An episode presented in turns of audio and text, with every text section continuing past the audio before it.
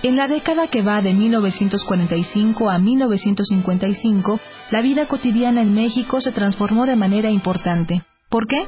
Pues porque fueron esos los años en los que comenzaron a introducirse a nuestro país los aparatos electrodomésticos, las tiendas de autoservicio, la comida enlatada y los artículos de limpieza. Este es el señor de la máquina, papá. Mucho gusto, señor Cataño. Me llamo Roberto del Hierro, representante de la Brighton Home Machinery Corporation. El que estuvo aquí en la mañana. Supongo que su señora ya le habrá dicho. Lo cortés no quita lo valiente. Usted es el que trajo la máquina esa, ¿no? Sí, señor. Es una M10. Para una casa como la suya es la más indicada. Eh, espero que su señora ya le haya dado a conocer sus impresiones. Joven, ante todo quiero que sepa usted que mi hija es una señorita. Perdón usted, señor Castaño, pero no veo la relación. Las Brighton Home están siendo usadas por las mejores familias de México. El primer supermercado de la Ciudad de México se abrió en 1945.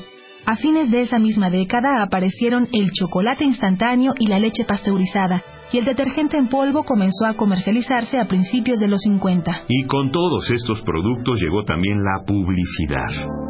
Las mangas más largas, la falda más corta, más bajo el escote. ¡Prisa, prisa!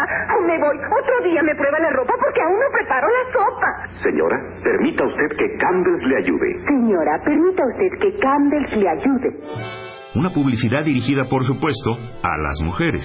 Tener la ropa más limpia que la vecina, complacer a la familia, atender mejor al marido, alimentar adecuadamente a los hijos, abrillantar más y más pronto los pisos, cocinar como ninguna, terminar más rápido las tareas del hogar y ganar el derecho de tener un poco de tiempo para sí misma. Todos estos mensajes se hicieron presentes en los comerciales de aparatos electrodomésticos y productos para el hogar, primero en la radio y más adelante también en la televisión. El tiempo ha pasado, pero el estilo publicitario permaneció y con él se fijó y continúa la idea de que ser mujer debe pasar indefectiblemente por ser una adecuada ama de casa y de que las tareas del hogar y la atención de la familia son responsabilidad exclusiva de ellas. Estos anuncios apelan a un modelo de familia único, idealmente aceptado. Padre, madre y uno o dos hijos. El hombre como proveedor exclusivo, la mujer como experta ama de casa y los niños y el hogar bajo cuidado absoluto de ella. El mensaje suele ser además un tanto perverso. Una mujer frustrada e insatisfecha porque su trabajo no es valorado ni reconocido o porque no logra encontrar tiempo para ella misma, es enfrentada a la idea de que esto ocurre porque no utiliza el enjuague de ropa adecuado, el limpiador de pisos correcto, el consomé en polvo más sabroso, la aspiradora más potente o el chocolate en polvo más nutritivo. La realidad promedio de México dista mucho de parecerse a esos modelos.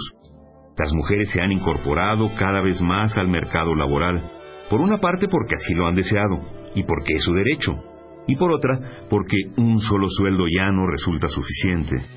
El esquema de un único proveedor hace tiempo que quedó de lado y existen muchos y muy diversos modelos de familia en los que las mujeres se están perfilando como jefas del hogar.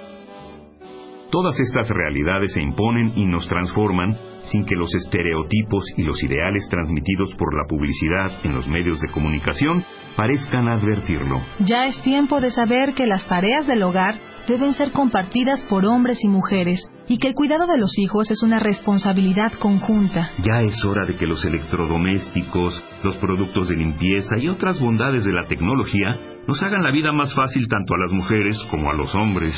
La realidad lo exige como una prioridad urgente. Solo así podremos construir una sociedad más equitativa y justa.